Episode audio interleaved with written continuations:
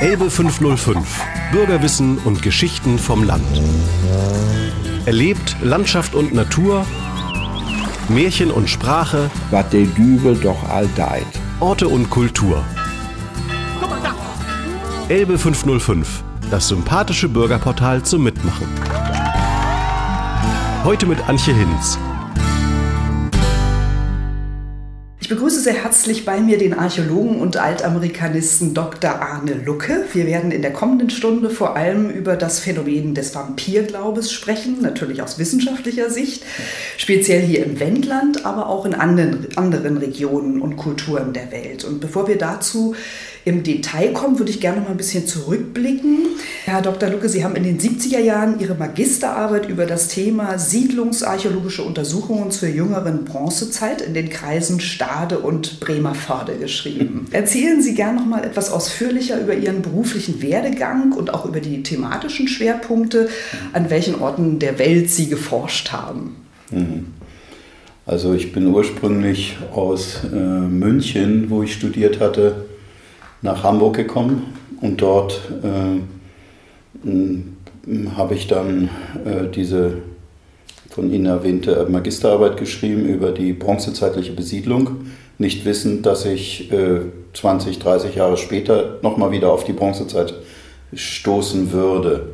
Aber das war mehr so eine Pflichtübung und ähm, in der Zwischenzeit bin ich dann in Mexiko gewesen weil ich ja ursprünglich alte Amerikanistik äh, machen wollte immer und dann ja auch gemacht habe und habe in Mexiko äh, studiert. Und äh, weil das war meine Faszination seit Kindheit, die Indianer, die Azteken und all diese Dinge. Und so habe ich über so einen kleinen Umweg dann äh, später auch in Mexiko gegraben, im Maya-Gebiet das war dann in den 90er Jahren schon, da war ich dann hier schon tätig im äh, hannoverschen Wendland. Da bin ich äh, eigentlich hergekommen 1975, 76 mh, vom Ministerium äh, ähm, für Wissenschaft und Kunst in Hannover hierher geschickt, wo ich tätig war. Und die haben mich hier ähm, beauftragt, den Museumsverbund zu gründen. Das waren viele kleine Museen, damals neun Museen, die hier vor sich mehr oder weniger hinkümmerten und denen wollte man eine Struktur geben. Und da traf sich gut, dass ich äh, das, äh, in der Kombination eigentlich Jurist und äh, äh, Archäologe bin, also Kulturwissenschaftler. Und das hat den Ausschlag gegeben, weil die wollten hier jemand haben, der auch ein rechtliches Konzept macht für den Museumsverbund. Dieser Museumsverbund besteht immer noch, äh, freut sich äh, bester Gesundheit, sind inzwischen zwölf Museen geworden und diese Struktur hat sich wohl als sehr äh, brauchbar erwiesen, die wir damals gesetzt haben mit Dr. Wachter, äh, dem ehemaligen ehrenamtlichen Bodendenkmalpfleger, auch ein gelernter Prähistoriker. Und hier war ich dann fast hauptsächlich, fast 25 Jahre tätig als Kreisarchäologe und Geschäftsführer des Museumsverbundes, dieses besagten und äh, konnte damit zu beitragen, ein bisschen hier die, äh, na, die ganze Museumskultur zu erhalten, denn die wäre sonst in der Form untergegangen. Und vor allem eine äh, Regionalisierung einzuleiten. Äh, die, äh, da gab es damals Pläne von verschiedenen politischen Gruppen. Die einen wollten alles wegholen nach Hannover und die anderen sagten, wir wollen die Region stärken. Und das war eigentlich auch mein Konzept und deswegen habe ich mich hier da von Anfang an in diesem besonderen Biotop Wendland ganz wohl gefühlt. Sie sind auch Bodendenkmalpfleger. Sie Richtig. haben Ihren Kollegen eben schon erwähnt. Hm. Was sind denn Bodendenkmäler? Naja, Bodendenkmäler ist alles, was äh, praktisch äh, im Boden steckt äh, von, aus früheren Zeiten. Das kann man natürlich, das fängt an in, in der Altsteinzeit. Jeder kleine äh, Faustkeil, der im Boden ist, ist ein Bodendenkmal. Und äh, das geht dann über äh, Schlösser oder Bogen, wie hier in Lüchow, die dann aufsteigend sind, aber es sind auch Bodendenkmal, weil sie stecken im Boden drin. Und man unterscheidet äh, zwischen der normalen Denkmalpflege und der Bodendenkmalpflege. Die Denkmalpflege kümmert sich um Haus, äh, Häuser, die Rundlinge und dergleichen. Äh, das sind meistens Architekten und die Bodendenkmalpflege kümmert sich um die archäologischen Hinterlassenschaften der Menschen. Und das geht das gesamte Spektrum durch, vom, von der Altsteinzeit bis, äh, ähm, bis hin, dass ich mal ein altes Flugzeug, ein abgestürztes, hier ausgegraben habe aus dem Krieg. Äh, die Me 110, die äh, hier abgestürzt war, da hatten wir noch Augenzeugen und ähm, und da äh, gab es dann Versuche, die so Raub zu graben wegen der irgendwelcher Relikte, die die haben wollten. Und dann äh, habe ich das als Bodendenkmal erklärt äh, mit Berechtigung. Und, äh, Wo genau war das? Das war bei Volzendorf in der Ecke da hinten im Nemgo. Und äh, wir haben dann dieses Flugzeug, äh, es war total zertrümmert, das war abgestürzt und waren viele Teile zertrümmert Borsten, aber also um zu zeigen, dass auch das ein Bodendenkmal sein kann. Und außerdem ist es ein äh, Kriegs, wie nennt sich das, Krieg, Kriegsdenkmal, weil da eben Menschen gestorben sind und das hat man dann geschützt auf die Art und Weise, dass dann nicht Unbefugte da rumwühlen. Also das Spektrum reicht von den frühesten menschlichen äh, äh, Hinterlassenschaften der Neandertaler beispielsweise bis hin äh, zu moderneren Sachen. Neben diesem Flugzeug gibt es eine andere spannende Grabung, ähm, an der Sie mitgewirkt haben oder die Sie selbst initiiert haben, sowohl in Mexiko vielleicht als auch hier im Wendland? Mhm. Naja, wir haben, äh, das sind ja immer die Höhepunkte im Leben eines Archäologen, äh, wenn man was ganz Spektakuläres findet. Ähm, ich habe im Laufe dieser, naja, dieser fast 30, 40 Jahre archäologischer Tätigkeit natürlich an unterschiedlichen Schauplätzen immer wieder Sachen gefunden. Was mich besonders berührt hat, war eine Ausgrabung, die wir in Wustrow hier gemacht haben, ganz in der Nähe, wo wir in einem Teich, da, der, da war das Wasser sehr niedrig gefallen, ähnlich wie jetzt in der jetzigen Situation, die Elbe ist ja auch sehr niedrig. Und da kamen innerhalb von einigen Monaten, während der Sommermonate, mindestens vier, fünf Einbäume raus äh, aus, aus dem Wasser, die teilweise sehr alt waren, teilweise mittelalterlich und dort in Wustrow, da wussten wir, dass dort eine, eine Stelle ist, äh, eines mh, hm, wahrscheinlich mittelbronzezeitlichen, bronzezeitlichen Siedlung. Und äh, da wurden wir dann auch fündig und haben, äh, das war eine Lehrgrabung an der Uni von der Uni Hamburg, wo ich eben tätig war als Professor. Und äh, da haben wir dann mit den Studenten diesen Einbaum ausgegraben. Und da entsinne ich mich, dass wir hm, in einer Phase, wo wir dann praktisch ihn freigelegt hatten. Der kam so aus der Kante raus und wir haben ihn dann ganz freigelegt. Und äh, das war ein Moment, wo äh, äh, ich mit äh, einer Studentin diesen Sand um diesen Einbaum freilegte.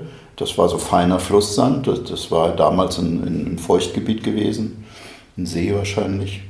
Und da kam plötzlich ein Fußabdruck raus. Also das hat mich sehr äh, fasziniert. Plötzlich kam dieses Ding da aus diesem feuchten Sand raus. Man, man, man schiebt das so ein bisschen fein ab mit dem äh, Spachtel und plötzlich war da ein Fußabdruck. Und das war praktisch ein Signal dieser Menschen von vor 3000 Jahren, der da seinen Fußabdruck hinterlassen hatte, als ob er in dem Moment vorbeigegangen wäre. Und das hat mich sehr berührt persönlich, weil nur das Spannende war, dieser Fußabdruck, das war ja im, im Grundwasser, das Wasser kam gleich wieder hoch. Der war nach äh, ähm, zehn Minuten wieder weg. Glücklicherweise hatte ich meine beiden Kameras dabei, die eine mit für Schwarz-Weiß, die andere für Dir und konnte äh, und einen Maßstab und konnte das fotografieren. Äh, aber das war ein Signal des Menschen, der vor 3000 Jahren diesen äh, Einbaum hochgezogen hat, wahrscheinlich so am, am Ufer und aus irgendeinem unerfindlichen Gründen wurde der dann verlassen, vergessen äh, zugeschüttet äh, mit äh, zwei, drei Meter Erde und wir fangen ihn dann. Und dieses, ja, dieses Signal eines Menschen, das war also ganz konkret, wir konnten sogar die Schuhgröße feststellen, nachher alles, äh, ähm, das hat mich also berührt sehr. Und dann gibt es natürlich auch in Mexiko gab es einige Dinge, wo ich dann so in Höhlen reingestiegen bin. Ich musste natürlich als Chef als erster reinsteigen. Und in, in unserem Palast, den wir gegraben hatten, da fanden wir dann unten noch Gewölbe, äh, die, die zugeschüttet waren. Und, äh, und in dem Gewölbe waren dann doch tatsächlich Wandmalerinnen drin, die sehr selten dort sind. Deswegen kamen die auch extra aus, aus Mexico City, um die zu restaurieren. Die Mexikaner war eine deutsch-mexikanische Koproduktion. Das war aus der aztekischen Zeit? Nee, Maya. Maya-Zeit, Maya, Maya mhm. so um 1000, mhm. etwa 1000 mhm. nach Christus. Mhm. Äh, die Zeit, wo gerade diese Maya-Kultur, die jetzt auch wieder sehr aktuell ist, wo die unterging. Und wir haben dort geforscht, gezielt in so einem internationalen Team an mehreren Stellen, warum ist diese Maya-Kultur da im Puc-Gebiet äh, Yucatan untergegangen. Gibt es viele Gründe. Und, aber das fand ich auch sehr spannend, wie ich dann von meinen Leuten da in dieses Loch runtergelassen wurde, ins Dunkle. Äh, die hielten mich an äh, Füßen mit einem Seil fest und ich bin mit dem Bauch und Kopf zuerst. Und jetzt hatte ich natürlich tierische Angst vor Schlangen, weil da gibt es Schlangen und, und so Gewölben. Und habe dann äh, pfiffigerweise meine äh, Videokamera vor mir hergeschoben mit der Beleuchtung, war so eine Videokamera, und habe die vor mich hergeschoben. Da habe ich gesagt, wenn, dann beißt ich als Schutz. Naja, und dann kam man in das Gewölbe und das war schon auch spannend. Wie sind Sie dann ins Wendland gekommen? Also Sie haben anfangs schon gesagt, ähm, ja, quasi von der Verwaltung hierher geschickt, Richtig. um diesen Museumsverbund aufzubauen. Also äh, die, die Idee war hier, diesen, diese Museen äh, zu retten, sie wieder neu zu beleben. Und äh, das ging von Hannover aus. Und da ich da gerade tätig war, nach meinem Studium, ich war gerade nach dem Studium und, und arbeitete für, die, für das Landesamt für Denkmalpflege, das auch in Hannover saß und eben zu dem Zeitpunkt gerade machte ich dann mein Praktikum im Ministerium. Und dann kam die Frage an mich, äh, und zwar ich bekam den Zuschlag, weil ich eben diese Doppelausbildung hatte als Jurist, weil ich hatte vorher Jura studiert in München und äh, das war dann ein Glücksfall, dass ich hier in das Wendland verschlagen wurde. Ich hatte überhaupt keine Ahnung. So, ich kannte das von meinen äh, Friedhöfen, das Wendland. Das war, die Orte waren mir alle bekannt als Friedhöfe, aber so konkret war mir das Wendland in seiner Ganzheit nicht bewusst. Aber ich habe es nicht bereut. Das war sehr schön. Und dann bin ich, äh, damals habe ich mir hier dann ein Haus gekauft, äh, vorher noch in einem anderen Ort. Und äh, bin so langsam, äh, habe diesen Charme der Landschaft und der Menschen, der, die sehr besonders sind, äh, zu schätzen gelernt. Und äh, als ich dann wieder nach, äh, dann bin ich ja nach Südamerika erst nochmal gegangen, habe dort eine Zeit lang gearbeitet und immer wenn ich zurückkam, habe ich das hier genossen, die Weite der Landschaft. Weil ich hatte ja meine Wohnung in Hamburg und war da an der Uni, aber das war mir dann alles sehr eng. Wenn man, wenn man da durch den Altiplano läuft und sieht diese, die, diese Himmel, dann hat man so das Gefühl, man, man, man ist eingeengt. Und das habe ich hier gefunden, diese Weite der Land, bis heute, dass ich genieße wirklich. Ja. So kam ich ins Wendland. Sie haben sich im Laufe Ihrer Tätigkeit immer wieder mit dem Vampirphänomen befasst. Ja. Als Wissenschaftler eben natürlich nicht mit dem mythischen mhm. Blick, sondern unter sozioanthropologischen Aspekten. Richtig. Was ja. genau heißt das? Ja, also äh, zunächst, äh, das mit dem Vampir ist eigentlich ein Etikettenschwindel. Vampir äh, kann man die Phänomene, die wir hier im Wendland haben, nicht nennen. Das sind sogenannte Nachzehrer, heißt es im äh, völkervolkskundlichen Begrifflichkeit. Äh, äh, Untote. Äh, diese Untoten, die Angst vor den Untoten hat es weltweit immer gegeben. Wir haben mindestens 8000 Ausdrücke für Untote in allen Sprachen. Bei den Indianern, in, in, in, bei den Inka, in China, überall gibt es diese Angst, dass die Menschen aus den Gräbern wieder aufsteigen und vielleicht die Lebenden äh, schädigen. Äh, das ist so eine Angst, die zieht sich durch, die ist uralt. Und hier im Wendland gibt es die besondere Variante des sogenannten Dübbelsügers, nennt sich das im Platt. Das heißt Doppelsäuger.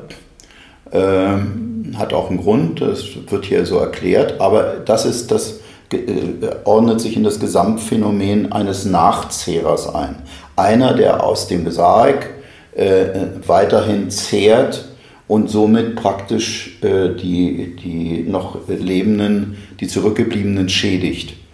Und äh, das wird hier berichtet in der volkskundlichen Literatur, unter anderem bei Schwebe, der das sehr detailliert berichtet. Der sagt auch, warum so ein Doppelsäuger entsteht. Und zwar hier im Volksglauben oder im Aberglauben, wie es, ich, ich sage immer Glaube, weil das war der, die haben daran geglaubt und Aberglaube ist natürlich eine Position, äh, eher eine die christliche, wertet, die wertet schon mhm. und das tue ich, das will ich nicht. Äh, dazu bin ich zu sehr Ethnologe. Ich hatte mal bei, bei dem ersten Artikel, den ich äh, in den 90er Jahren in die Archäologie in Deutschland äh, gegeben habe, wo das erste Mal dieser Friedhof hier auftauchte, ich glaube 91. Und äh, da bekam ich dann zurück, ja, das müsste aber Aberglaube heißen. Äh, der Glaube an Nachzehrer und Vampire. Und da habe ich mich dann gewehrt und habe gesagt, liebe Leute, das ist, ist für die Leute konkret ein Glaube. Und, und, und das äh, mögt ihr natürlich, für uns ist es heutzutage ein Aberglaube, aber äh, aus deren Sicht war es eigentlich, die haben daran geglaubt, mhm. schlichtweg. Und das muss man einfach äh, respektieren. Ja, äh, hier äh, dieser Friedhof, von dem wir reden, konkret ist der von Güstritz ähm, da oben am Berg, wo die Windräder sind, wo wir mehrere, ja, von 91 bis 2003 habe ich dort gegraben. Immer wieder, weil diese Sandgrube war bedroht durch immer wieder Abbau. Und wir wussten, dass dort ein großer Friedhof war, der größte Friedhof hier weit und breit, ein Skelettgräberfeld. Was heißt das? Das sind keine verbrannten Toten, sondern das sind die Toten, die dort in Gräbern äh, praktisch begraben wurden und als Skelette dann zurückbleiben, die, wie wir sie dann finden. Und dieser Friedhof, der hatte von Anfang an einige sehr eigenartige Phänomene. Damals wusste ich nicht so viel darüber. Ich habe mich dann natürlich da eingearbeitet und ähm, da waren äh, Bestattungsrituale festzustellen, also insgesamt der, der Friedhof sind ungefähr 230 Stellen, 186 äh, Gräber äh, und davon äh, 46 mit eigenartigen Bestattungsritualen, die man nicht als äh, normal äh, äh, bezeichnen könnte.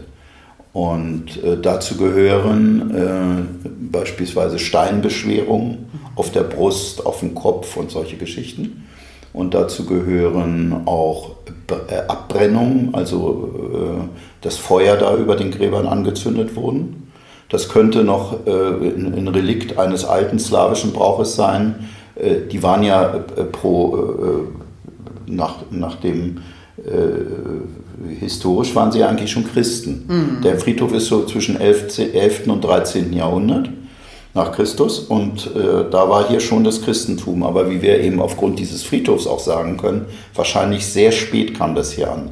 Das war eines die Wenden der, haben sich ja lange dagegen gewehrt. Die haben sich lange dagegen gewehrt und hier scheinen sie in ihrer Art, vielleicht offiziell waren sie Christen, aber sie haben äh, aufgrund der ganzen Bestattungsbräuche, die da in dem Friedhof waren, äh, ihre Tracht mitgenommen. Alles äh, war die Messer, die Männer hatten Messer, die Frauen hatten Schläfenringe und dergleichen. Das klassische Repertoire der, der äh, slawischen Friedhöfe äh, des, des frühen Mittelalters, die wir finden, bis äh, über Pommern, bis äh, nach ähm, Ostpreußen in diese Gebiete, bis ins Baltische teilweise. Und da scheint, das scheint eine Kultur gewesen zu sein, nämlich eine slawische Begräbniskultur. Äh, und da gibt es auch sehr viele analoge äh, Fälle zu unserem Friedhof. Der ist hier einer des westlichsten, der westlichsten in, die, in, in diesem Gebiet, was kein Wunder ist, denn hier war ja das westlichste Vordringen slawischer äh, Gruppen, hier in dem Falle der Dravenopolaben, die, die hier im Wendland saßen. Deswegen heißt es ja Wendland. Ne? Ja, und äh, diese Phänomene, die da sind, diese Bestattungsrituale, nenne ich das mal, ähm, die ähm, gehen dann so weit, dass man also im schlimmsten Falle, wenn so ein Doppelsäuger schädigt, aus dem Grab heraus, meistens die Verwandtschaft, äh, äh, ihm den Kopf abschlägt. Weil das ist ja das, womit er äh, beißt, saugt und, und, und lutscht und was weiß ich.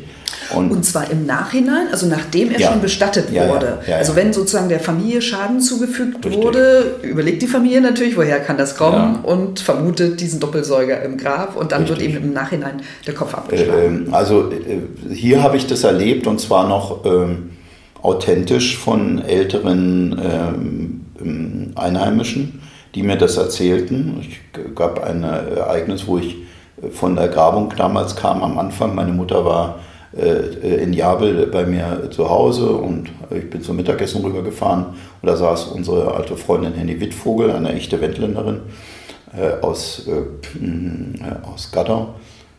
Und ich erzählte davon, habe gesagt, oh, da sind so eigenartige Geschichten, finden, finden da statt. Und meine Mutter war da und sagte, die ist Städterin gewesen. Was, wie, das gibt's gar nicht. Und was erzählst du denn da? Und die Henny sagte, ja, ja, das kenne ich, das sind die Dübbelsüger. Mein Onkel Adolf war auch so einer. Der ist ja zufälligerweise Adolf, aber also die hatte das noch als Kind erlebt in den 20er Jahren, als der begraben, begraben wurde. Da wussten die Leute oder vermuteten das, dass er ein Doppelsäuger war und hatten entsprechenden Respekt vor ihm. Oft sind es äh, alleinstehende Leute, die sich nicht so eingeordnet haben in das äh, äh, soziale Gefüge, die Sonderlinge waren, bei Frauen wie bei Männern. Und ähm, in dem Falle äh, erzählte sie äh, uns diese Geschichte, die auch Schwebe berichtet, dass als der gestorben ist, man äh, den Sarg nicht über die Schwelle aus dem Haus brachte, sondern unter der Schwelle durchschob. Also bei der Grotte d'Or, da gibt es ja dann die Schwelle und die kann man bewegen äh, und die hebt man hoch. Und der ist unter der Schwelle durchgeschoben worden. Abwehrzauber. Das heißt, damit er nicht wieder zurückgeht. Vor dem hatte man Respekt. Gut, äh, um es kurz zu machen, ich erkläre jetzt, sagen wir mal, das sozioanthropologisch äh, gibt zwei Erklärungen, die ich habe für dieses Phänomen. Das eindeutig da ist, wir haben also dort zwei, äh, zwei, Tod, äh, zwei Grablegen, wo, die, wo der Kopf abgeschlagen wurde, wo man eindeutig die Störung erkennt, wo der Kopf hier irgendwie auf dem Becken oder, oder Bauchgegend liegt äh, und der ist nachträglich gekappt worden. In der Volkskundeliteratur wird berichtet, dass es immer mit Spaten gemacht wird und die, die äh, Leute, die das machten, das war ja unheimlich, meistens nachts. Oft kam der Fahrer mit dabei. Da gibt es überall Berichte, also die 17. 16. Jahrhundert. In Chroniken in oder Chroniken, eher in Sagen? Nein, nein, in, in Chroniken, Chroniken, richtig mhm. berichtet. Offiziell, da schreibt der Pfarrer dann einen Bericht oder der Amtmann und schreibt darüber, an dem und dem sind wir da hingegangen und haben äh, so ein äh, Grab äh, geöffnet. Äh, die, diese Phänomene gibt es äh, und sie sind also auch hier weit verbreitet gewesen, in einer ganz spezifischen Zeit, sage ich mal. Und zwar, ich deute das so, immer in Zeiten von, von einem Wandel, wo es Umbrüche gibt, wie unsere Zeit beispielsweise. Nicht umsonst haben wir diesen Hype mit den Vampiren und all diesen ganzen Fantasy, Fantasy übersinnlichen Dinge. Das passt in die Zeit hinein. Die Leute haben Angst. Es geht um Angst letztendlich.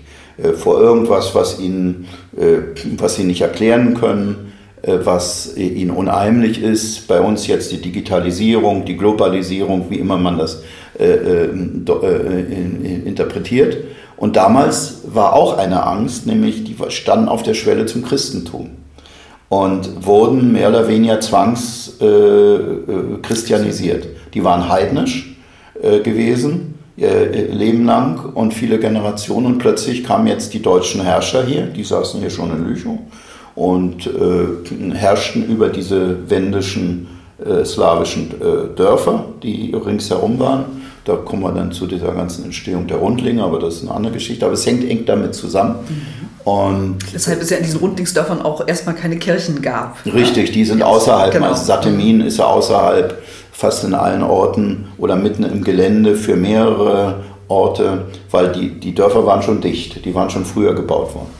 Und äh, die Bevölkerung war äh, damals überwiegend äh, slawisch, also Draveno-Polabisch, die sprachen ihre eigene Sprache ähm, und hatten auch gewisse äh, Restriktionen, hier nach Lüchow zu gehen, weil hier saßen die Deutschen, die kontrollierten alles, die Gilden und so weiter und die, die durften hier gar nicht teilweise rein. Da gab es so Wendenparagraphen. Also die wurden diskriminiert schlechtweg. Ja, das waren so Untermenschen. Später kam das ja nochmal. Und äh, gut, und die hatten ihre alten Bräuche und äh, waren an der Schwelle des Christentums in der Zeit und ähm, äh, sichert das, wir finden es auch in Südamerika, in Mexiko habe ich das ja oft erlebt, sie sicherten sich ab nach beiden Seiten. Sie sagten, naja, wir wissen ja nicht so recht, ob das funktioniert mit dem Christentum da, ob der uns wirklich die Sicherheit ja. und das Heil bringt. Also sichern wir uns bei den alten Göttern auch noch ab. Das haben die Wikinger genauso gemacht. Als die Wikinger zu Christen wurden, dann haben sie auch ihren alten äh, Tor und, und, und, und äh, äh Freier und, und noch gehuldigt für alle Fälle und auch Opfergaben gegeben, aber gleichzeitig waren sie auch schon Christen und trugen das christliche Kreuz. Äh, das ist also ein Phänomen, das findet man überall. Und hier, äh, also es gibt zwei, äh, für mich aus meiner Sicht, zwei Interpretationen, wie diese Angst aufkommen kann.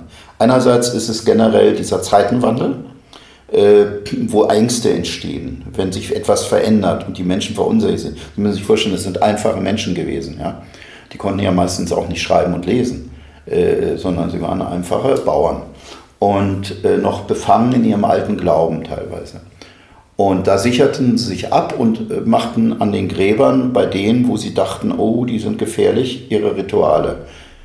Wie gesagt, 46 bei 186 Gräbern, die solche eigenartigen Dinge hatten. Steine auf dem Kopf, Steine auf der Brust, äh, verbrannt. Äh, die Steine sozusagen, um sie zu beschweren, damit die nicht wieder aus den Gräbern emporsteigen ja, ja, können. Mhm. Äh, und jetzt gibt es also eine andere Deutung, die ist also eher biologischer Art. Das heißt, äh, man, äh, die hat man hauptsächlich bei Untersuchungen im südosteuropäischen Gebieten, wo wir es mit dem Vampir, äh, Vampirismus zu tun haben jetzt wieder. Denn Vampire sind diejenigen, die aus den Gräbern auf, äh, rausgehen und egal wie alle schädigen können. Und äh, auf der Suche nach Blut, nach Energie zur Nachbarsfrau gehen oder da und hier. Äh, während die Doppelsäuger, die schädigen eigentlich nur ihre eigenen Verwandten. Äh, und äh, da habe ich eine Erklärung dafür, wenn Sie sich diese Häuser vorstellen, wo die lebten. Wir, wir haben Untersuchungen, dass die oft an Tuberkulose litten, wegen der Feuchtigkeit. Es war kalt, es war zugig und viele von denen hatten eine Krankheit, beispielsweise Tuberkulose was ja bakteriell äh, übertragen wird, aber damals kannte man das ja nicht, dass es der Tuberkelbacillus gewesen ist. Also der älteste Mann, der, der Opa, der starb, wurde begraben. Und ein paar Wochen danach, der hatte die ganze Familie ja infiziert. Genau. Und ein paar Wochen danach starb dann der nächste Sohn. So, und das dann, war eben die Inkubationszeit. Die Inkubation, genau. Äh, und so starb praktisch äh, nachher der ganze Haushalt. Und da kam natürlich der Glaube auf, oh, das ist der Alte gewesen, der die anderen zurück, ins Grab reinholt äh, und, und sie schädigt. Also es wäre eine ganz natürliche Erklärung. Äh, es gibt also so auch bei der Pest ist dieser Vampirglaube auch wieder aufgekommen. Pest konnte man auch nicht erklären, wusste man auch nicht, wie wird das übertragen durch die Flöhe und Ratten, das wusste man alles nicht, die Zusammenhänge. Also aufgrund dieses Unglaubens äh, ist man dann in solche äh, Geschichten reingekommen, dass man das versucht hat, so zu erklären mit sehr abstrusen Dingen. Die andere Erklärung äh, ist eben dieses sozioanthropologische, wo es einfach um das Phänomen der Angst geht, gesellschaftlicher Veränderung. Und wenn beides so möglicherweise zusammenkommt, dann haben wir so ein äh, ganz klares äh, Erscheinungsbild solcher solchen Unglaubens, Glaubens, wie immer Sie das äh, sehen wollen. Mhm. Ist das eine Besonderheit im Wendland, dass es sozusagen ähm, die Untoten eben nur die Familie geschädigt haben? Vielleicht auch, weil denen natürlich der Blick in die Welt fehlte und die gar nicht wussten, wo es eventuell noch äh, wo noch Schaden angerichtet wird. Während irgendwie, Sie sagten ja in Südosteuropa. Ähm, ist dieser Vampirismus da, da. Konnte, wurde der Vampirismus auch ähm, in einem größeren Umfeld dann äh, hm. kam zum Tragen? Nein, das ist also hm, generell, ich sagte ja schon, weltweit ein Phänomen. Dann hat man es hier eine Zeit lang, äh, äh, speziell den Sla die slawischen Völkern, also eben da unten in Südosteuropa, bei Rumänen, die sind ja keine Slawen in dem Sinne, aber äh, in Rumänien ist das auch sehr stark. Transsilvanien, man sagt ja auch. Transsilvanien, ja, ja, das hängt zusammen mit einem Roman äh, äh des ausgehenden 18. Jahrhunderts nämlich äh, dieser Roman von Bram Stoker. Mhm. Das war so eine romantische, von Shelley ist da auch Frankenstein, mhm. alle die sind da in der Zeit entstanden. Und äh, der Bram Stoker, der hat zwei Phänomene zusammengemischt. Der hat einerseits äh, wohl äh, gehabt einen medizinischen Bericht einer Kommission aus Österreich, äh, das war ja damals K&K, reich und die haben in Serbien solche Gräber untersucht. Sie hörten von Epidemien, von Toten, äh, sind da hingereist. Äh, das gehörte ja alles zu königlichen, kaiserlichen, Monarchie. österreichischen Monarchie. Und sie haben dann äh, so akribisch, äh, Ärzte waren dabei und solche Leute, die haben das alles untersucht. Weil sie hörten, dass die Leute den Kopf abgeschlagen haben und äh, Gerüchte äh, und das untersuchte man ganz nüchtern und äh, für damalige Verhältnisse wissenschaftlich auch. Und äh, dabei stießen sie eben auf dieses Phänomen, darüber gab es Berichte. Und der Stoker, der hatte wohl die auch, es gab ja schon Zeitungen und alles in England, und er hatte über diese Berichte gelesen. Und gleichzeitig gibt es also den, einer meiner Lieblingspersönlichkeiten, den berühmten Vlad Tepes, den äh, Urvater des Dracula. Äh, das war ein ähm, transsilvanisch, äh, äh, rumänisch-ungarischer Fürst, der auch eine Zeit lang bei den Türken in Diensten war und der äh, äh, wieder zurückkam in sein Land und man wehrte, das war das Grenzgebiet Transsilvanien zwischen dem Osmanischen Reich, dem muslimischen Einfluss, die da drückten, und dem äh, mitteleuropäischen Gedankengut christlich. christlich mhm. Und der organisierte dann, als er zurückkam, Widerstand, meistens in einer Art von Guerilla-Krieg gegen die Osmanen. Und äh, da die Osmanen teilweise auch nicht zimperlich waren, war er auch, äh, und er kannte, ihre, er kannte die Interna auch der Kriegsführung, hat er zur Abschreckung äh, diese Leute fehlen lassen. Also man sagt, 26.000 hat er von den Türken irgendwie aufgehängt und sie so und so äh, Alleen hingepackt. Und dass die sogar, diese riesige Armee, vor ihm Respekt hatten und, und Angst hatten, weil er wirklich so grausam war, also gegen... Äh, in Rumänien ist der Mann heute ein Volksheld. Der gilt als ein Befreier und ein, ein äh, äh de, de, dieses rumänischen Nationalstaates, so einer mit der Begründer. Mhm. Äh, er selber gehörte einem äh, Ritterorden an, dem, dem Drachenorden, und das heißt Drak. Und daher kam der Name äh, Dracu, äh, Draculeia, Dracula. Äh, in Wirklichkeit hieß er Vlad und äh, fragen Sie mich jetzt nicht so, aus Sigischwara äh, ist sein Geburtshaus. Und Tepesch ist so sein Kosename, das heißt der Fehler. Ah ja. Also Vlad Tepesch ist derjenige, der da praktisch den Osmanen richtig Angst macht und Dampf und äh, deswegen heute zur Belohnung als Nationalheld gilt. Und, und, wie muss man sich das Fehlen vorstellen? Naja, sehr unangenehm, möchte ich nicht im Detail Ihnen erläutern.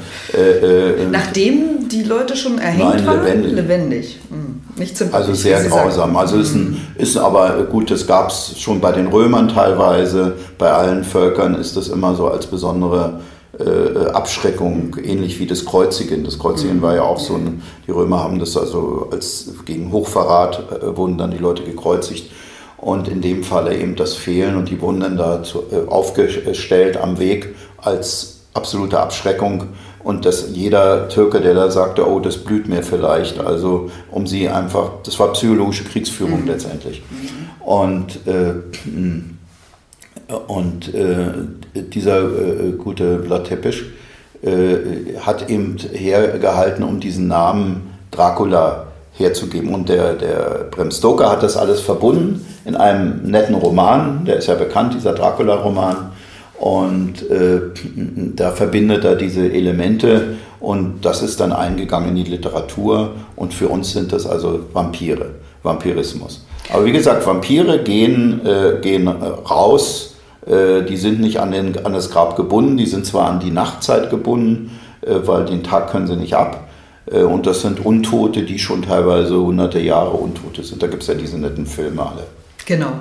Aber dieser, dieser Vampir-Glaube, der ist eben schon viel älter. Es der ist, ist eben älter. nicht so, dass es den Ursprung nein, also nein, nein, nur der, durch der, die Literatur, die das in die Welt hinausgetragen also hat. Also wir haben einige Punkte, die, äh, einige Funde jetzt, die wären also in, in, in Süd, äh, Südböhmen, die wären auch also neolithisch, also jungsteinzeitlich, also etwa, was weiß ich, 2500 vor Christus, die werden auch so interpretiert. Mhm. Da sagt, das könnte äh, nach dem Ritual und mit denen hat man mit, mit, dem Kopf nach unten. Also alles so eine Sachen, wenn man die Leute praktisch in die falsche Richtung äh, mit dem Kopf nach unten oder sie beschwert oder ihnen flockt durch die oder irgendwelche äh, äh Sachen äh, zum Beschweren oder zum, zum Festnageln am Boden gibt, damit sie nicht wieder rauskommen. Und das finden sie fast überall. Aus Asien kenne ich sowas, dass man die Toten irgendwie dreimal ums Haus trägt oder nochmal irgendwo um die Ecke rum, damit sie eben nicht wieder zurückfinden in das naja, Haus. Ne? Solche das, sind, das sind so genau, Rituale. Genau, ist auch ein Ritual in der Richtung. Ja. Lässt sich das Wort Vampir eigentlich irgendwie von ja, der Bedeutung ja. herleiten? Naja, das, das taucht auf, also Upirsk heißt es im, im, im Polnischen, Upir, Upirsk im, im Russischen die, die, dieser Ursprung kommt wohl aus dem äh, slawisch-polnisch-russischen, äh, da liegt es nahe, dass daraus der Vampir wurde. Mhm. In, in Rumänien heißen die interessanterweise Strigoi und das wiederum lässt sich von der Strega, von der Hexe ableiten, von der lateinischen. Mhm. Weil die, die Rumänen sind ja sehr stark romanisch genau, genau. Ge, ge, mhm. geprägt und Strega ist im Italienischen die Hexe und da sind es die Hexer, die Leute, die also schädigen können. Das finde ich interessant, dass Sie eben sagten, der äh, Vampire ist nicht irgendwie an das männliche Geschlecht gebunden, sondern eben auch, äh, konnten auch Frauen, konnten sein. Frauen sein. Und klar, Hexen. Aber relativ selten, interessanterweise. Ah, ja. äh, aber eine Hexe ist was anderes. Mhm. Eine Hexe ist, äh, ist hat äh, andere äh, Merkmale die, die, diese, das so gibt, gibt da keine Statistiken, soweit ich weiß. Diese Forschung ist auch noch am Anfang. Das ist auch ein, ein Kapitel, eher ein unrühmliches Kapitel in der Wissenschaft meiner Ansicht nach. Man hat sich bis vor, äh, bis vor zehn Jahren mit diesem Phänomen bei den sogenannten seriösen Wissenschaftlern nicht damit beschäftigt. Ja, weil sie und hat es ignoriert. Weil das so als Aberglaube ver Einerseits als Aberglaube und es galt so als so ein bisschen als Tabu. Das Interessante ist, dass jetzt gerade ein Kollege aus, äh, äh, aus äh, ein junger Kollege äh, von mir in, in Hamburg, äh, ein Archäologe, der hat alte Unterlagen wieder äh, untersucht und plötzlich gut dokumentierte Sachen. Und der damalige Archäologe hat es wohl nicht gewagt, diese Ver äh, äh, Verbindung herzustellen, weil das galt als Tabu. Das ist so für mich so im Rahmen, so kann man so als Political Correctness äh, in der Wissenschaft bezeichnen. Und dagegen wehre ich mich ein bisschen. Ich habe damals ja eben in den 90er Jahren ganz eindeutig äh, äh, das so benannt und, und vermutet und gesagt, da ist was. Und äh, mir war das e-, egal relativ, weil der Hintergrund bei mir ist eben nicht nur ein, ein archäologischer, so ein bisschen äh, in einer Richtung, sondern ich bin ja auch Ethnologe, ein ausgebildeter Volkskundler, Ethnologe. Heutzutage sagt man, Volkskunde ist europäische äh, Ethnologie. Und das hilft mir sehr viel. Und ich benutze auch als Beispiele immer ethnografische, ethnologische, volkskundliche äh, äh Berichte. Äh, da muss man natürlich aufpassen, wenn man über so einen großen Zeitraum äh, Verbindungen herstellt. Und meine Kollegen äh, von der äh, grabenden Zunft sind da besonders vorsichtig. Die wollen da auch sich keinen Schnitzer reinmachen. Äh, die, die sind da also sehr ängstlich, vor allem wenn sie noch am Anfang ihrer Karriere stehen. mir war das ziemlich egal. Nach dem Motto ist der Ruf mal ruiniert, lebt sie es ganz nicht ungeniert. Ihr Horizont ist wahrscheinlich einfach ein breiterer, ja, weil sie zum einen, weil, weil sie eben in, diese. In Südamerika, in Asien auch viel umgeht. bin und damit einfach ein bisschen lockerer vielleicht damit umgehe. Und äh, im Moment haben wir ja so einen Hype mit diesen ganzen Vampiren.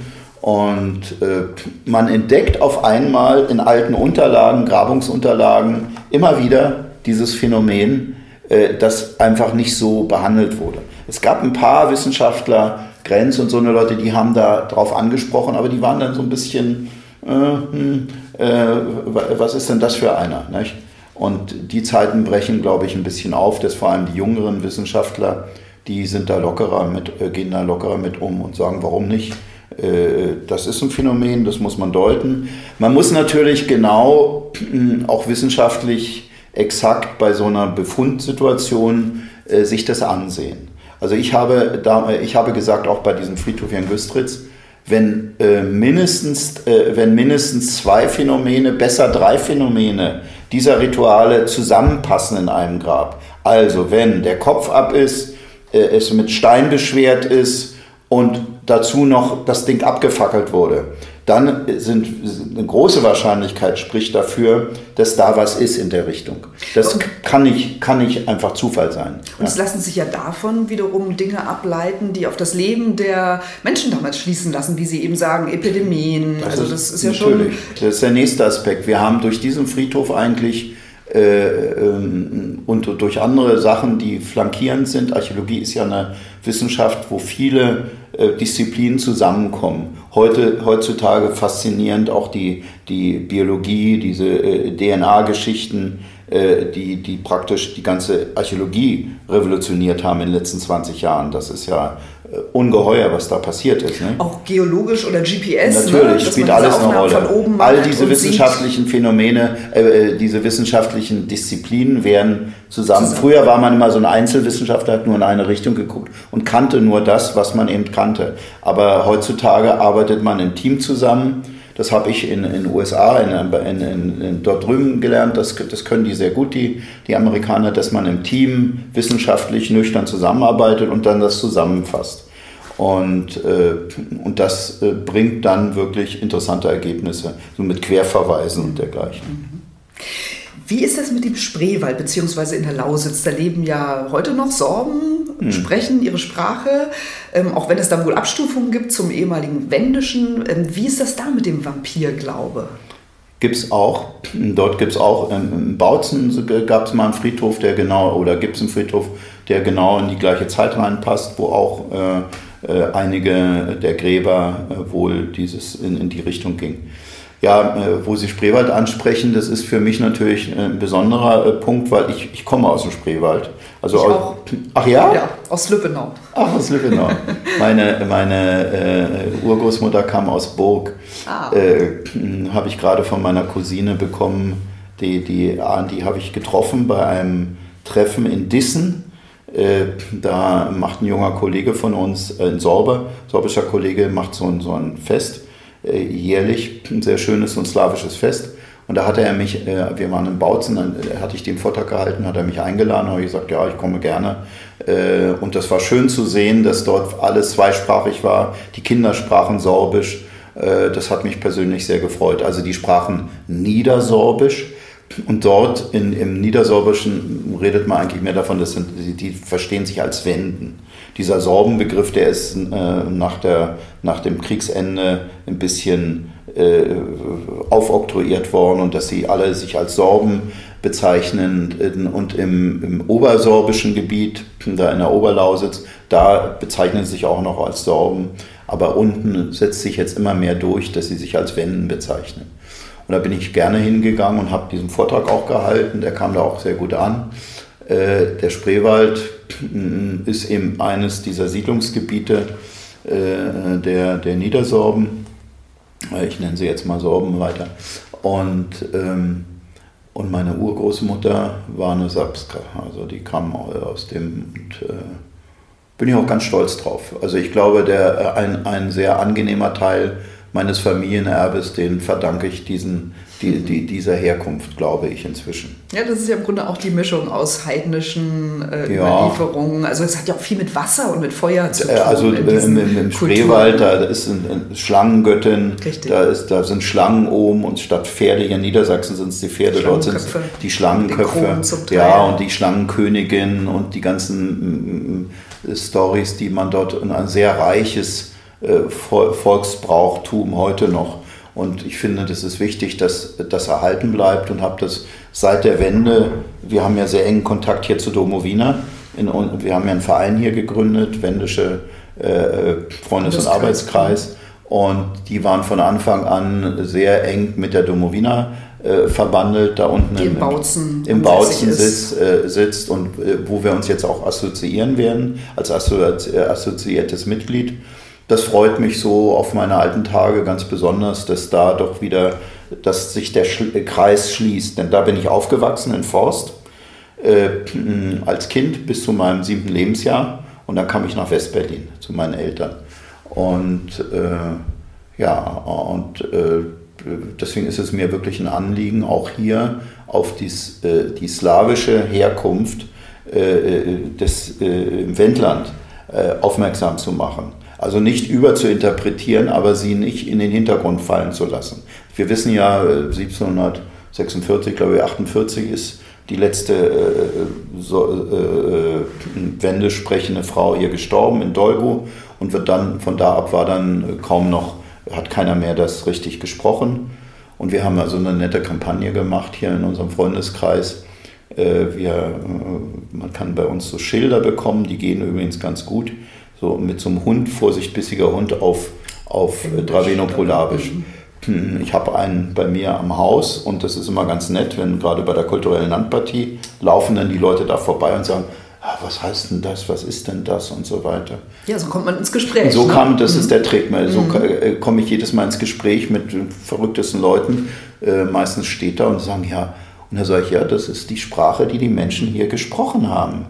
Äh, äh, äh da steht dann drauf, äh, Bereue, Kungsanjan, Sipias, Achtung, bissiger Hund oder knurriger Hund. Und ja, und dann sagen, wieso, was? Und dann sage ich, überlegen Sie sich mal, warum heißt es denn Wendland? was sind denn die Wenden und so. Und dann kommt so das ein Gespräch zustande und dann kann man denen das so ein bisschen näher bringen. Und diese Besonderheit, das ist ja ein Alleinstellungsmerkmal hier im, im Wendland. Äh, ähm, das, was man auch äh, ja inzwischen touristisch nutzt, äh, glücklicherweise, weil solche Alleinstellungsmerkmale sind wichtig. Da, da können wir mit ein bisschen punkten. Das haben wir eben andere hinter und da hinten nicht. Und ich glaube auch, dass die Menschen hier ganz besondere Mischung sind ja, auch äh, Interesse, sich mit der eigenen Kultur und Herkunft zu beschäftigen. Ja, das ist ein neueres Phänomen. Das war, mm, als ich hierher kam in den 70er Jahren, fing das vielleicht gerade an, aber das war noch nicht so. Und ich glaube, dadurch, dass hier sehr viele Leute von außen, nicht zuletzt im Zusammenhang mit dieser ganzen Golding-Problematik, Künstler vorher, Intellektuelle, die Studenten, die noch recht beweglich waren, hierher kamen und das so ein bisschen aufgemischt haben und durchgemischt haben, äh, dass da äh, diese Problematik stärker plötzlich aufkam und auch diese konservativere Bevölkerung sagte, ach, das ist ja interessant. Ja, wenn man damit aufwächst, macht man sich oft gar keine Gedanken Na, ne? und reflektiert nicht. Und die, ja, ja. die von außen kommen und das zu schätzen Richtig. wissen, ja, können dann anregen. Und dann sagt man sich, warum war, mag der diese alte Truhe, die hier bei mir da steht? Also muss ja was dran sein, so nach dem Motto. Und das hat sie, und, und ich habe äh, immer wieder gehört, so auch in den 80er Jahren fing das schon an, dass auf einmal die, die Leute hier, die Kinder sagten, nee, nee, das heben wir auf, weil ich hatte ja mit den Museen zu tun und wir haben auch Sachen äh, gekauft teilweise, um sie zu bewahren. Und dann haben die gesagt, nee, nee, das will ich aufheben, das ist der alte Spinn, das alte Spinnrad. Die ältere Generation hat geschmeißt weg den Mist, verrottet, aber die Jüngeren sagten dann schon, äh, die jetzt auch so 50 äh, schon sind, die sagten, nö, das heben wir auf und stellten das in die Eingangshalle und so. Das war sehr erfreulich zu sehen, dass diese, es geht ja um Traditionen, Traditionen zu bewahren. Und ich glaube, das ist auch mit einer der, äh, ja, einer der wichtigsten Aufgaben in der nächsten Zeit, wo wir auch in so einer Zeit des Umbruchs sind und Traditionen eigentlich untergehen rasant und auch zerstört werden, bewusst oder unbewusst. Aber dieses, diese moderne Zeit mit der Digitalisierung, wenn die Kinder nur noch sitzen mit ihren Dingern, äh, äh, halte ich es für sehr wichtig, dass äh, man sich äh, dieser so, solcher Tradition bewusst wird erstmal.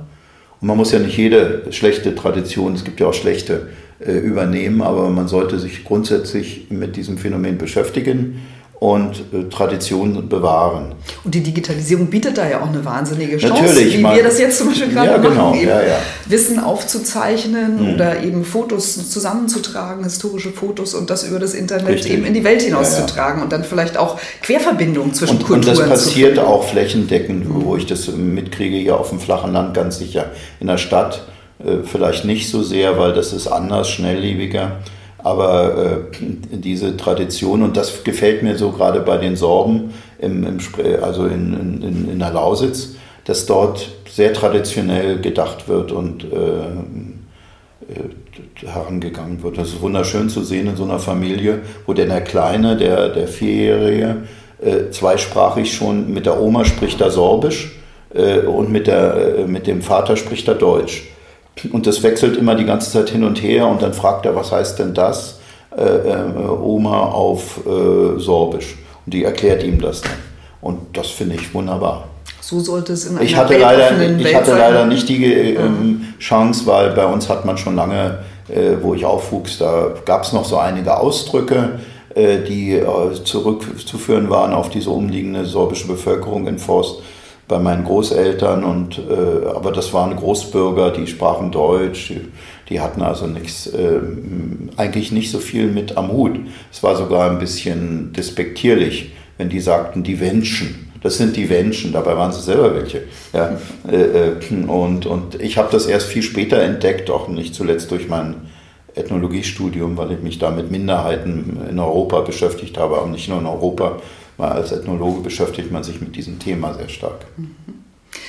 Ähm, wie ist es? Gibt es eigentlich auch Abbildungen von ähm, Vampiren hier im, im Wendland? Gibt es da Zeichnungen in Sagenbüchern? Und Dine Stiewig ist ja so eine Expertin für Sagen, die die auch ganz toll erzählen kann, Toll, auch ja, von einem Doppelsäuger toll. und so Die ist weiter. wirklich mit einer derjenigen, die noch am meisten weiß ja von dem.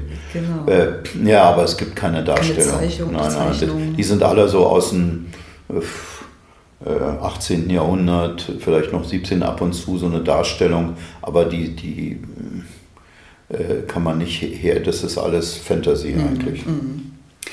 Sie haben schon gesagt, ähm, Sie haben oft und lange in ähm, Mexiko gegraben. Mhm. Die Mexikaner haben ja auch ein ganz besonderes Verhältnis zum Tod. Am Ja, ja. 1. November, dem Tag der Toten, dem Los Dia de los Muertos, ja, genau, feiern Sie sozusagen. Und dann gibt es diese Cala Calavares, Calaveras, so heißt es richtig. Skelette aus Pappmaché.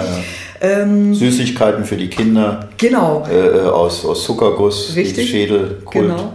Also gibt es da auch so eine Art Vampirglaube in Mexiko? Ja, ja, ja, Sie haben das ja. ja anfangs schon Also angedeutet. das ist einer der in, innerhalb dieser, dieser ganzen verschiedensten, da gibt es die verrücktesten Bräuche, äh, weil das ja alles noch äh, sehr stark mit äh, den alten Bräuchen zusammenhängt. Und die Spanier haben, äh, und die katholische Kirche war eigentlich sehr klug.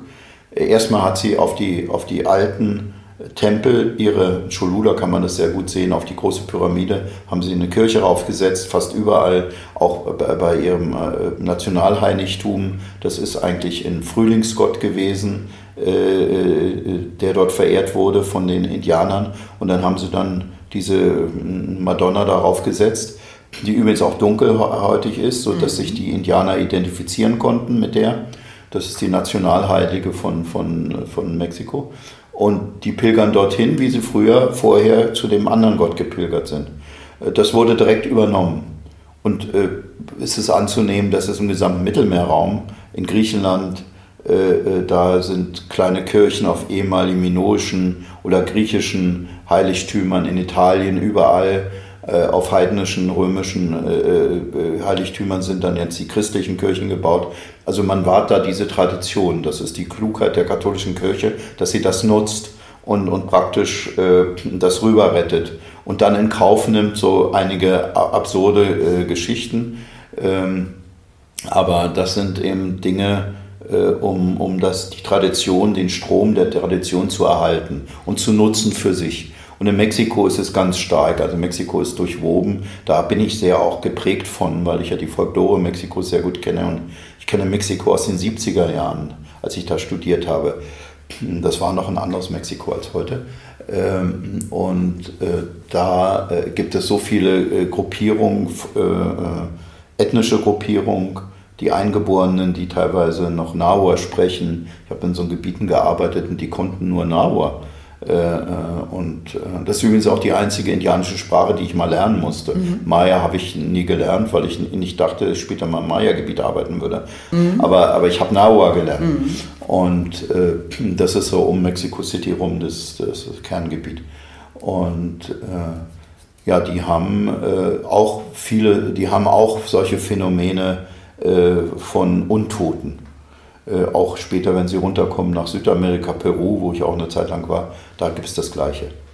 Dargestellt. Da ist es teilweise dargestellt in Keramik, in Grabkeramik. Da sind dann solche Figuren, wo sie nicht wissen, ah, ist das ein Untoter, der gerade aus dem Grab aufsteigt.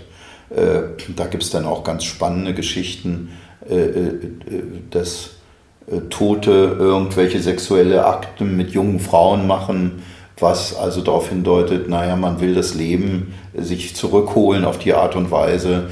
Das findet man ja heute noch, dass ältere Herren sich irgendwelche jüngeren Damen an Land ziehen und im Endeffekt ist es die Angst vom Tod aus meiner Sicht. Sie strahlen so eine Gelassenheit aus. Ähm, ich glaube, das kommt einfach, weil Sie so einen Weitblick haben und eben andere Kulturen nochmal mit einem ganz und durch eine andere Brille sehen. Äh, was würden Sie Leuten heute sagen, die eben Angst haben vor diesen Umbrüchen? Oder was ist Ihr persönliches Rezept, wie Sie damit umgehen? Meine, im Endeffekt, ich sehe das, ich habe einen relativ jungen Sohn, der ist 27 jetzt und äh, voll in diesem digitalen, der, der macht Filme und, und äh, fliegt jetzt morgen gerade nach Las Vegas zu so einer VR-Convention, hält da einen Vortrag. Virtual Reality. Genau, ja, da ist mhm. er, hat er seine Magisterarbeit gerade gemacht und, und hat auch ganz interessante Dinge da entwickelt. Ähm, und mit dem tausche ich mich natürlich aus. Und äh, der hat so einen, der hat so einen, so einen, so einen Spruch, den er immer nach einer Weile, wenn wir so runter sagt er, sagt er, ja, ja, Papa, ich weiß schon, früher war alles besser. Dann sagt er mir dann immer, dann ist die. Nein, aber äh, äh, was kann man sagen? Also Angst ist immer ein schlechter Ratgeber, würde ich grundsätzlich sagen. Ich habe das Glück, nicht ein ängstlicher Typ zu sein, aber ich, es gibt Menschen, die sind von ihren Ängsten getrieben und äh, dagegen, was kann man dagegen äh, tun? Äh, wenn man, wenn man versucht, objektiv zu sehen, die Welt, wie sie jetzt sich hier entwickelt, ringsherum Kriege, Flüchtlinge, Migration, könnte man eigentlich sagen, oh Gott, äh, wo soll das enden? Mhm. Aber das nutzt nichts. Da bin ich eher realistisch und sage, gut, man muss eine Bestandsaufnahme machen, was ist, äh, nicht was könnte sein und wie kann man die Probleme angehen. Mhm. Aber nein, ich kann, was ich dazu sagen kann, Angst ist immer schlecht. Die muss man wirklich versuchen zu bewältigen. Mhm. Und, äh, und einfach analysieren, was, was ist da, was kann ich da mit der Situation machen, wie kann ich sie in irgendeiner Art und Weise lösen, mhm. Erbe meines Vaters. Weil sonst äh, gibt man sich hin dem Ganzen. Man sollte vorsichtig sein. Also ich habe in meinem Leben sehr viele äh, brenzlige Situationen auch erlebt, weltweit, wo ich überall rumgereist bin.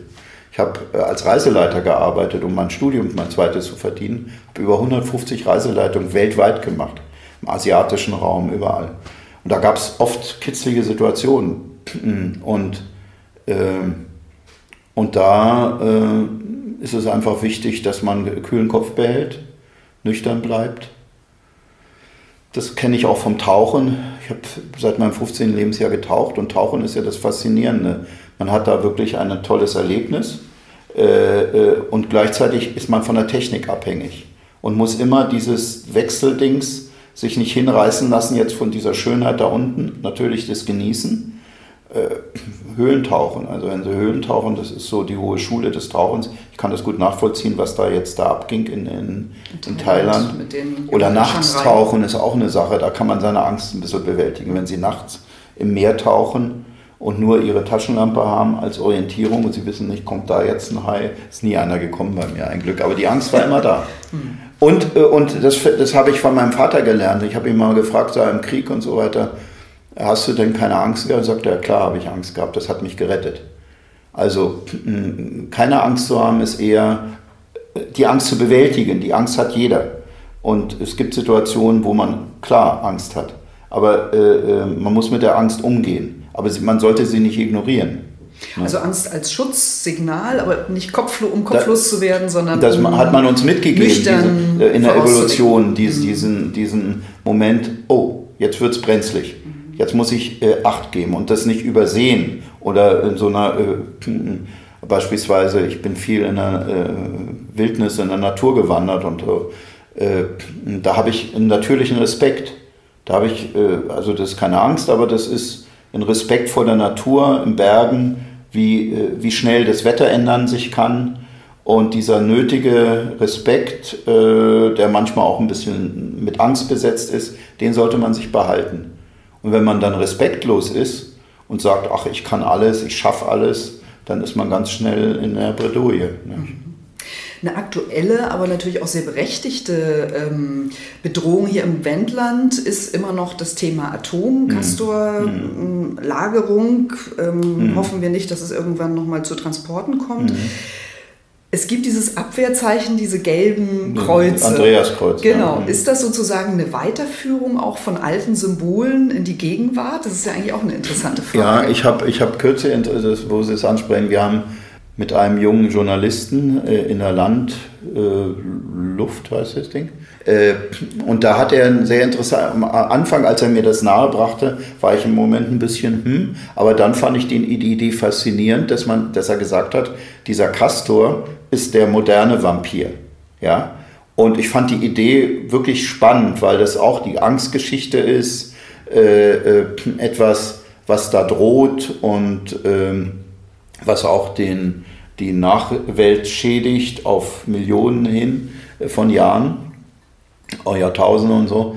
Und ähm, äh, das kann man durchaus übertragen. Klar, dass, dass da diese Gefahr der Atomenergie ganz, ganz äh, äh, immer, immer noch äh, da ist. Und dass die Menschen im Grunde solche Symbole auch brauchen, um ja Flagge zu zeigen Natürlich. auf der einen Seite, Ja, ja, um sich auch zu verbinden, emotional. Man, man schafft sich solche, solche Sym- Symbole, haben eine äh, wichtige Rituale, Symbole sind ungeheuer wichtig. Das gehört zu dieser ganzen Traditionspflege meiner Ansicht nach.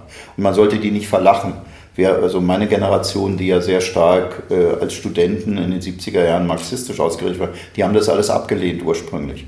Ich als Ethnologe hatte ich natürlich eine andere Sicht der Dinge auch und habe immer gesagt, nee, nee Leute, ihr braucht die Rituale, das ist wichtig.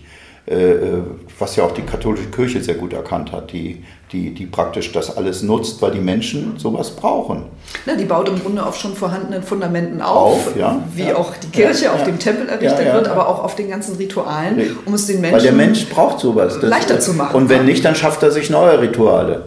Ne, also so, so ein Phänomen, äh, auch ein Ethno, für mich ein Ethno, kurz habe ich mich da mit jemandem unterhalten, hier diese, äh, diese, uns natürlich nicht sagen, die Sitte, äh, sich zu tätowieren. Ja, flächendeckend. Die Leute, wenn sie die Fußballspieler sehen, die sind voll. Heute habe ich gerade in, in, in einer äh, Bild der Wissenschaft einen Artikel gelesen, wie schädlich das ist. Das ist praktisch äh, äh, vergiftet den Körper teilweise. Was das für Hochleistungssportler bedeutet, wenn die am ganzen Körper giftige Farbe haben. Aber gut, da will ja, ich weil man nicht. ja auch durch die Haut atmen Ne, muss. natürlich, ja, ja. Und die Epidermis wird geschädigt, weil das ja in die Theken geht. Äh, Also wir als Ethnologen, wir sagen, das ist ein Anzeichen von Tribalismus. Wir bezeichnen das als Tribalismus, das kommt von Tribe. Äh, Also unsere Gesellschaft verfällt, das passt in dieses gesamte Bild, was wir jetzt gerade aufgezeigt haben, äh, in, in, dass die, die eine gewachsene Gesellschaft, die auch gewisse Strukturen hatte, also geschichtet meinetwegen, hier unter Schichten, Klassen, wie man das mal nennt, die Soziologen, verfällt in eine Stammesgesellschaft. Sie individualisiert sich bis ins Extrem und jeder will sich vom anderen absetzen. Aber da laufen dann so und so viel äh, Frauen mit so einem Arschgeweih rum äh, und, und, und da ist es nicht mehr absetzen. Also so zu Massentrends. Das wird. ist ein Massentrend, ja. Und, diese, und dieses Tätowieren ist auch ein Massentrend. Und einige werden wahrscheinlich, wenn sie ein bisschen älter sind und ihre, ihre Haut äh, äh, äh, zerflettert wieder, dann werden sie sagen, oh Gott, wie kriege ich das weg? Äh, Und äh, nur wir, wir sagen ganz nüchtern, naja, das ist ein Zeichen von Tribalismus. Eine Gesellschaft verfällt, fällt in viele kleine Gruppen, jeder macht sein eigenes Ding, sexuell die eine Richtung, die andere macht das, jeder kann machen, was er will. Äh, Jeder kann sich so entfalten, wie er will. Das hat auch seine Tücken. Also das wird uns ja verkauft oder wir haben das ja angenommen als etwas Freiheit. Ja? Das ist die Freiheit des Individuums in, in, in dieser Demokratie, was immer das sein mag. Aber das hat auch seine Grenzen. Und die muss man auch erkennen und möglichst ohne, dass da jemand kommt, äh, so ein Diktator und dir das sagt, sondern die Klugheit ist, das selber zu erkennen. Und ich würde sogar sagen, sich selber so klug zu sein, sich selber in gewissen Dingen zu begrenzen. Und zu sagen, muss das jetzt sein, dass ich mir den ganzen Körper hier voll, aber gut, das soll jeder machen, wie er will. Also ich würde da keinem irgendwie was, was reinreden wollen. Aber ich sehe da auch aus der soziologischen Sicht, der ethnologischen Sicht, äh, äh, die Probleme. Sie haben am Anfang des Interviews von Ihrem äh, Fund eines Flugzeugs erzählt. Das ist ja im Grunde genommen fast so ein Stückchen zeitgeschichtliche mhm. Archäologie, mhm. auch ein spezieller Zweig der Archäologie. Ist Jetzt, inzwischen, ja. Genau. Jetzt gräbt gerade ein, auch ein junger Kollege von Ihnen mhm. ähm, von der Universität Hamburg hier ja. in Gorleben das ehemalige Protestlager wieder ja, ja. auf. Mm, inwiefern kann denn so eine junge Grabung, die gerade mal 50 Jahre nach den eigentlichen mhm. Ereignissen unser Geschichtsbild beeinflussen, verändern, weiterentwickeln?